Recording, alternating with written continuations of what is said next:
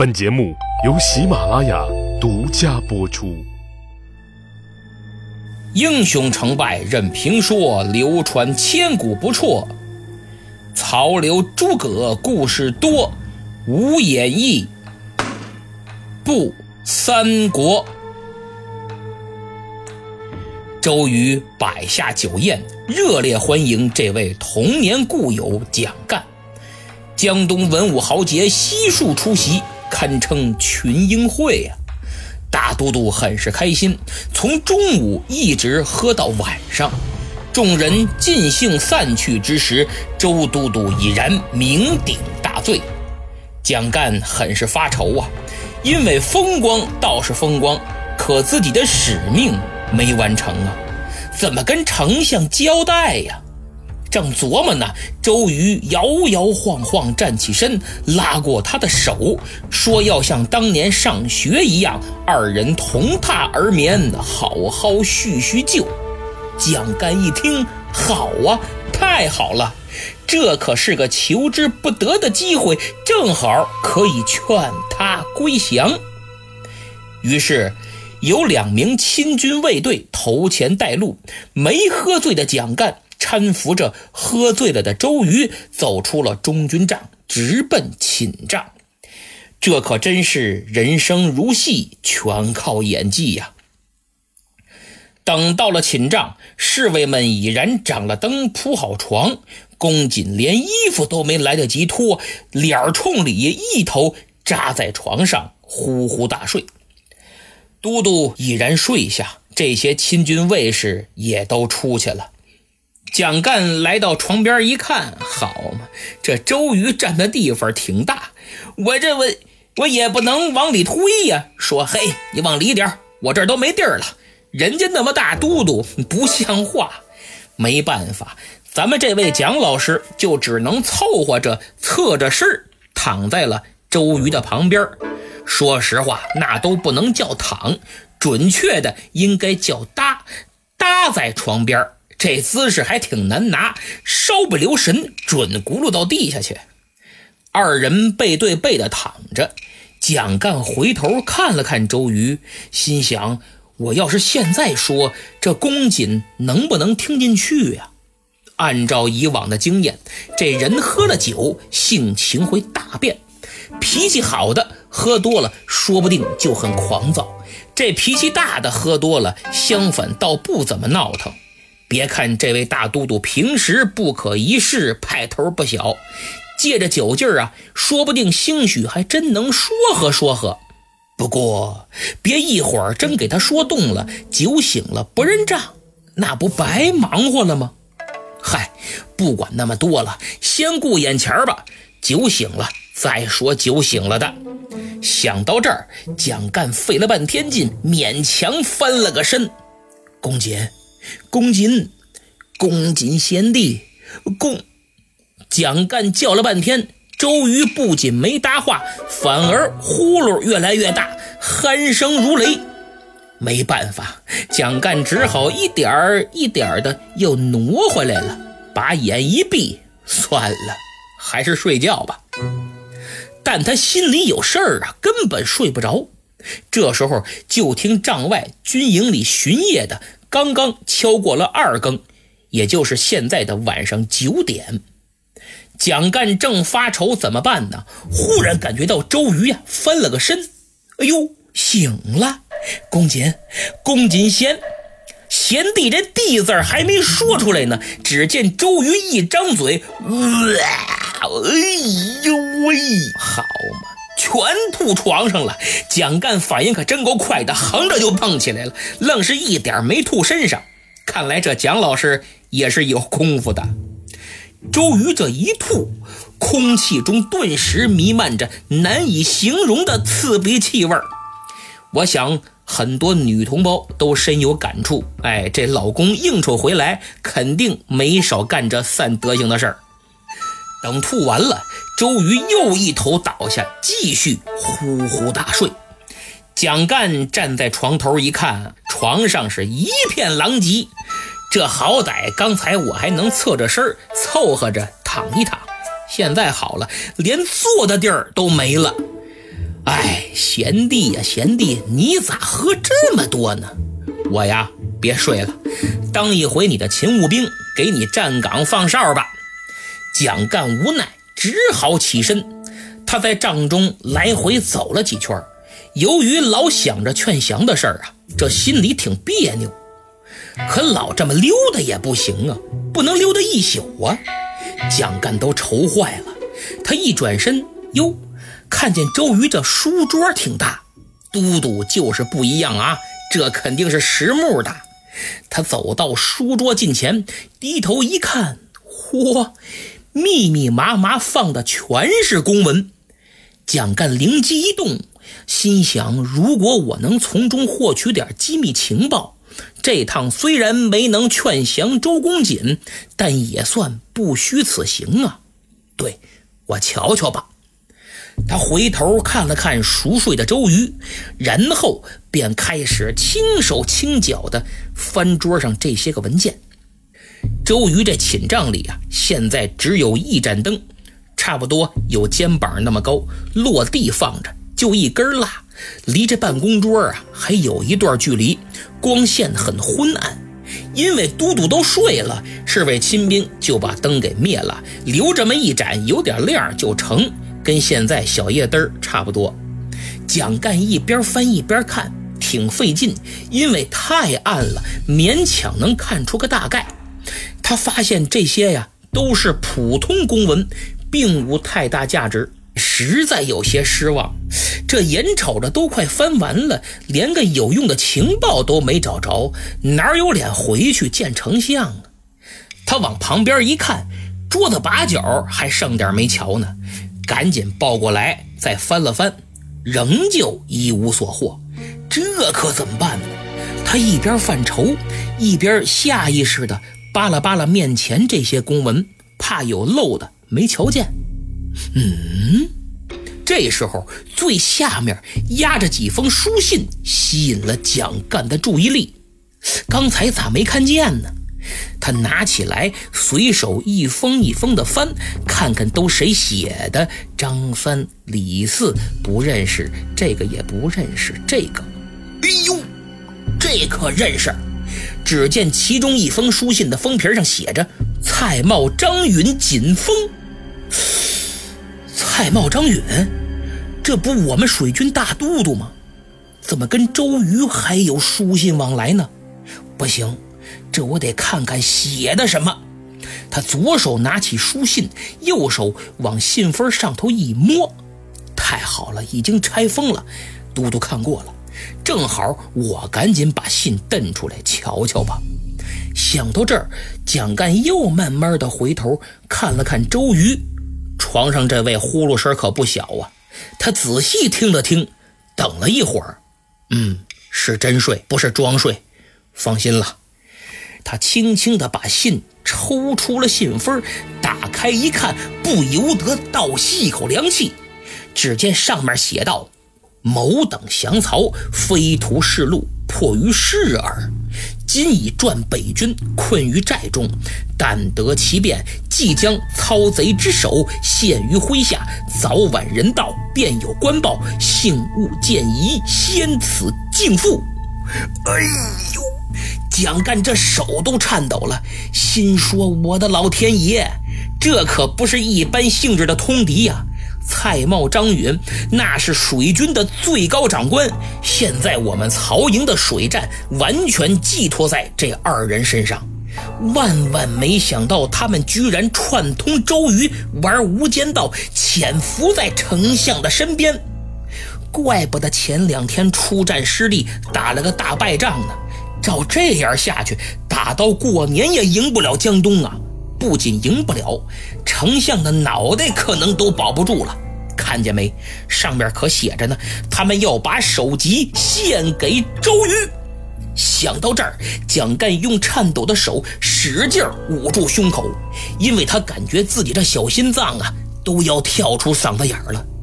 他定了定神，猛做了几次深呼吸，然后再次拿起这封信，蹑足潜踪来到灯下。他轻轻地把蜡烛这灯花啊给挑亮了一些，凑近了，借着灯光揉揉自己那小眼睛，从头到尾又仔细看了一遍，确认绝对没有看错。好家伙嘞！幸亏我没睡呀，否则哪儿发现得了这天大的秘密？这趟可真是来着了。我呀，赶紧先把这封信放回原处，别让他周瑜发现了。于是蒋干把信叠起来，装到信封里，轻手轻脚的又放回去了。可他转念一想，等会儿。此次三江口之行虽未能劝降周瑜，但如果把这封信偷回曹营，那也绝对是奇功一件呢。要不我带着？我到底是带还是不带呢？蒋干先生的大脑里此刻正在进行激烈的思想斗争，肾上腺素顿时飙升，小心脏也咚咚咚咚咚急速跳动，一分钟怎么也得一百八以上。思来想去，他一咬牙，我还是拿着吧。想到这儿，蒋干伸出手就打算把刚放好的那封信给拿回来，可他这手刚挨着那信封，就听周瑜在床上一翻身。嗯，蒋干吓得嗖，手就缩回来了，紧跟着三步并作两步，噌到床边了。还真别说，蒋老师这动作够敏捷的，一气呵成，丝毫没有拖泥带水，而且声息皆无，跟那狸猫差不多。周瑜翻完了身，嘴里含混不清的又开始叫他：“子义兄。”子义兄，哎哎哎！蒋干趴在床边啊，吓得直打哆嗦。贤弟，愚兄在此。数日之内，我定叫你看那曹贼的首级。贤弟，贤弟，你说什么？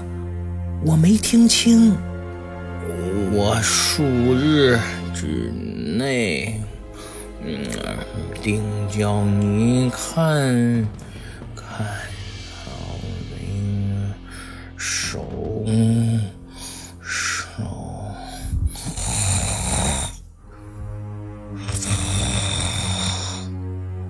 周瑜这呼噜声又起来了，蒋干这才长出一口气，哎呦喂！你可吓死我了！你，哈哈。他站在床边一动也不敢动。过了好一会儿，见周瑜的呼吸沉重且很均匀，嗯，应该睡实了。为了稳妥，他又小声叫了两次：“公瑾，贤弟，公瑾贤弟。”没反应。行了，行了。蒋干这才。高抬腿，轻落足，一点一点的又挪到了书桌旁。他伸手拿起书信，揣进怀里，贴身藏好。心想：我蒋干好歹也是读书之人呐，今天居然干起偷盗之事了。不过，文人偷书信不能算偷，只能算窃。更何况，我今天所做之事是出自对丞相的绝对忠诚，所以就一句，我忠诚无罪。一番自我安慰之后，蒋干不仅心情平复了许多，还认为自己呀这是个壮举。随后，他再次蹑手蹑脚地回到了卧榻之旁。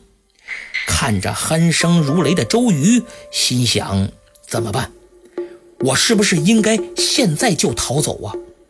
不行，现在还不到三更，出门就得让军士把我抓住，还是等到五更之后吧。看来这周都督一时半会儿也醒不了。贤弟呀，贤弟，你也忒实在了，喝这么多干嘛呀？就说是公款吃喝吧。可这胃是自个儿的呀，喝多了也难受。瞧你吐的，你看我跟没喝一样。哎呀，虽然你位高权重，但论心机比愚兄还嫩了点儿。蒋干心里是暗自得意。这个世界上最不缺少的就是这种人，明明自己脑仁也就松子儿那么大，但总觉得比别人都聪明，看谁都像缺心眼儿。过了没多一会儿，外头传来三声梆子，三声锣。蒋干一琢磨，三更了，还是躺会儿吧。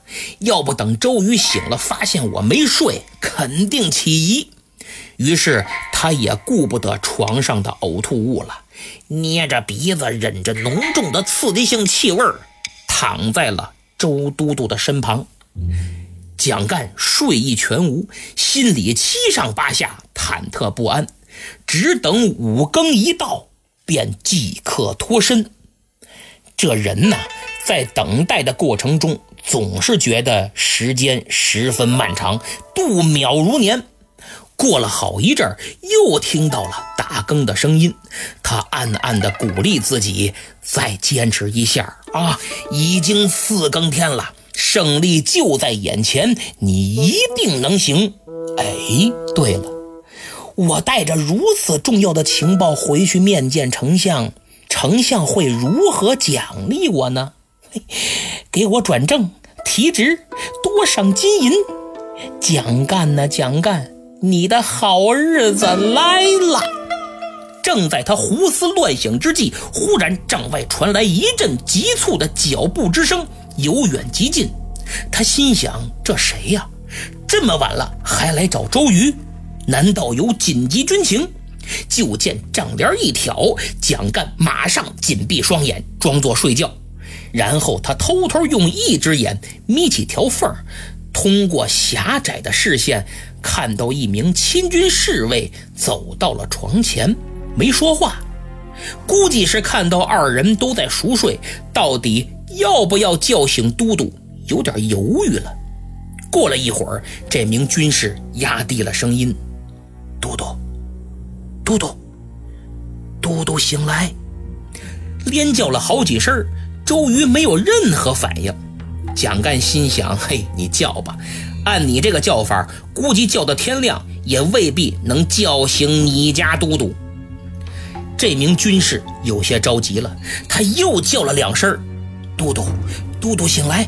跟着走上前，用手推了推。这一推，就见周瑜扑棱翻身起来了。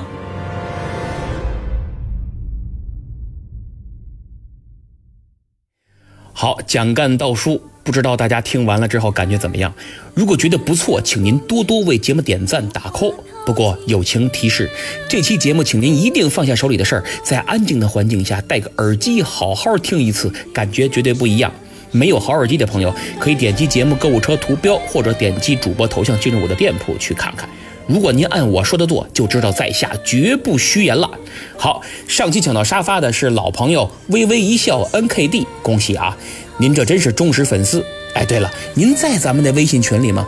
没在的话，如果想进群，就发私信给我，我给你发群的二维码，或者直接加我微信，微信号是明末三国的全拼啊，明末三国的全拼，我拉你进群。听友魏武尼一红帽家萌萌的 Q 猫和幺三九七七八七 MFCB 为节目打 call 了，还上传了截图，真是高素质听友的榜样。咱下次呀，上传分享到朋友圈的截图啊。香蕉太郎给节目留了很长的言，他说：“严老师好，非常惭愧才来评论。之前一直用苹果自带的播客 APP 听节目，这几天终于下载了喜马拉雅，算是找到大部队了。您的大秦荣耀我听了五遍，三国从头听了三遍，明末清初两遍，实在是太喜欢听了。每天上下班开车时候，穿梭于茫茫车海之中，已经习惯有您的节目为伴。”非常希望今后能把《大秦荣耀》做下去，讲秦始皇统一六国。评分地方找了半天才找到，请问一下，是一个节目评分一次，还是每集都能单独评分呢？哎呀，首先非常感谢您真挚的评语，您也是第一个从苹果播客上来喜马拉雅的听友。我相信以后会有越来越多的朋友来喜马拉雅会师的啊！《大秦荣耀》是我一七年的专辑，到今天快五年了，没想到您还这么关注，太感动了。那是我在喜马拉雅讲历史的第一部作品，很不成熟，水平也有限。以后有时间我会好好继续做的，谢谢您。至于评分，一个专辑只能评一次，节目好的话可以点赞打 call，当然分享推荐也很重要。现在我是酒香更怕巷子深呐，希望广大听友多多在朋友圈分享一下，让更多的人来听。比如齐晋坤、中国化妆品和二师兄嘿嘿就上传了分享节目的截图，谢谢你们伸出援手。二师兄嘿嘿还问呢，说为什么称刘备为刘使君呢？使君。大使的使，汉代称刺史为使君，汉代以后尊称州郡长官为使君，也就是俗称先生，英文的 Sir。刘备被陶谦上表为豫州牧，所以尊称使君。下面感谢两位给我打赏的朋友啊！本周呢，我的店铺是一样东西也没卖，如果没有他们俩，那我这周又成了北京二锅头，老白干了。哎，老白干，老白干。他们是刘志杰、唯一和老韩音乐制作，谢谢你们。最后说一位评了五星还求点名的朋友，叫我是三国忠实粉丝，谢谢。希望您多分享，多拉人。那么今天是国庆节，也是假期的第一天，在此我代表拉菲老师携新一期节目，祝伟大祖国生日快乐，向朋友们致以节日的问候。而且我明末清初也更新了，各位赶紧转场去听吧。对了，听完了别忘了评分、订阅和分享，咱们一键三连，好运连连。